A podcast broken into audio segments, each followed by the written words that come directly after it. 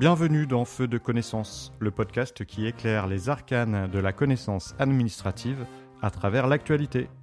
Publié exceptionnellement un 31 décembre, la nouvelle promotion civile de la Légion d'honneur distingue cette année 352 personnes de tout secteur, de tout niveau de responsabilité professionnelle, connues ou inconnues du public.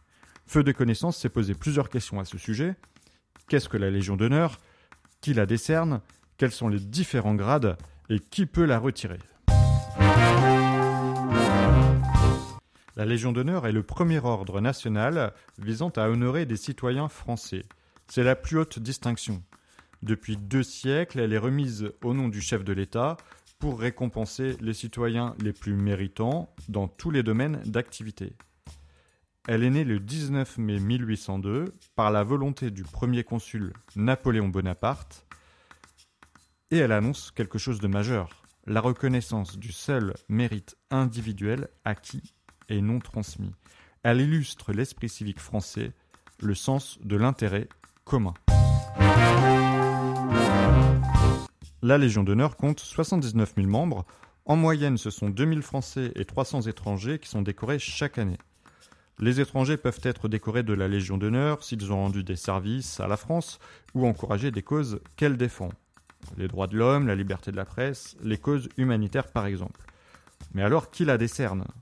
Alors tout d'abord, elle ne se demande pas. Ce sont les ministres qui ont la responsabilité d'identifier les futurs décorés et ils s'appuient pour cela sur le corps social. Ça peut être des parlementaires, des maires, des employeurs, des responsables syndicaux ou associatifs ou encore des présidents de fédérations professionnelles ou sportives. C'est le préfet du département de résidence du candidat qui est compétent pour l'instruction des dossiers à titre civil. Les dossiers à titre exclusivement militaire sont à adresser directement au ministère des Armées, seul compétent pour apprécier ses mérites. La Légion d'honneur regroupe trois grades. Tout d'abord chevalier, il faut 20 ans de service public ou 25 ans d'activité professionnelle pour être nommé. Ensuite, on pourrait être promu officier, il faut 8 ans en qualité de chevalier. Et ensuite, on pourrait être promu commandeur. Donc là, il faut être officier depuis 5 ans. Ensuite, on peut être élevé à la dignité de grand officier. Donc là, on doit être commandeur depuis 3 ans. Et enfin, on peut devenir grand croix. Et là, il faut être grand officier depuis 3 ans. Il existe deux promotions civiles, une le 1er janvier, une le 14 juillet, et deux promotions militaires, en juin pour les militaires d'active et en novembre pour les réservistes et les anciens combattants.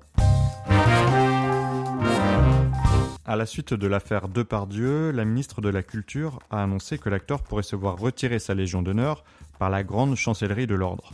Les procédures d'exclusion sont très codifiées et restent exceptionnelles. Cette distinction peut être retirée en cas de condamnation pénale et lorsque le décoré a commis des actes contraires à l'honneur ou de nature à nuire aux intérêts de la France.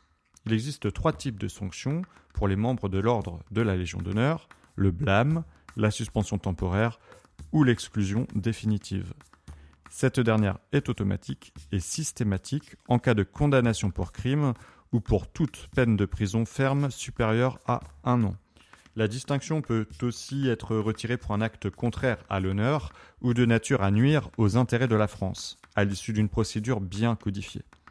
Le général François Lecointre, le grand chancelier, haut dignitaire de la République française nommé par l'État, est la seule personne habilitée à ouvrir une procédure disciplinaire. Le dossier est ensuite instruit avec son conseil, qui est composé de 14 dignitaires et commandeurs, d'un officier et d'un chevalier, tous choisis par le président de la République. À l'issue de cette procédure, où la personne en question peut également apporter sa version des faits, ils émettent un avis sur la sanction, une étape qui peut durer plusieurs mois, voire années.